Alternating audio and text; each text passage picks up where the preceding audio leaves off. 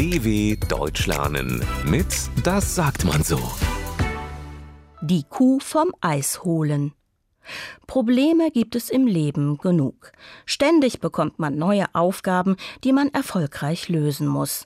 Doch es gibt manche Herausforderungen, die so groß sind, dass man daraus ein Sprichwort machen muss. Die Lehrerin Frau Schulte trifft sich mit Martins Eltern zu einem Gespräch. Es gibt ein Problem mit Martin, sagt Frau Schulte.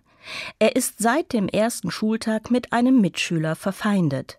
Fast jeden Morgen beschimpfen und prügeln sie sich. Und ansonsten reden sie überhaupt nicht miteinander. Das stört die Atmosphäre in unserer Klasse.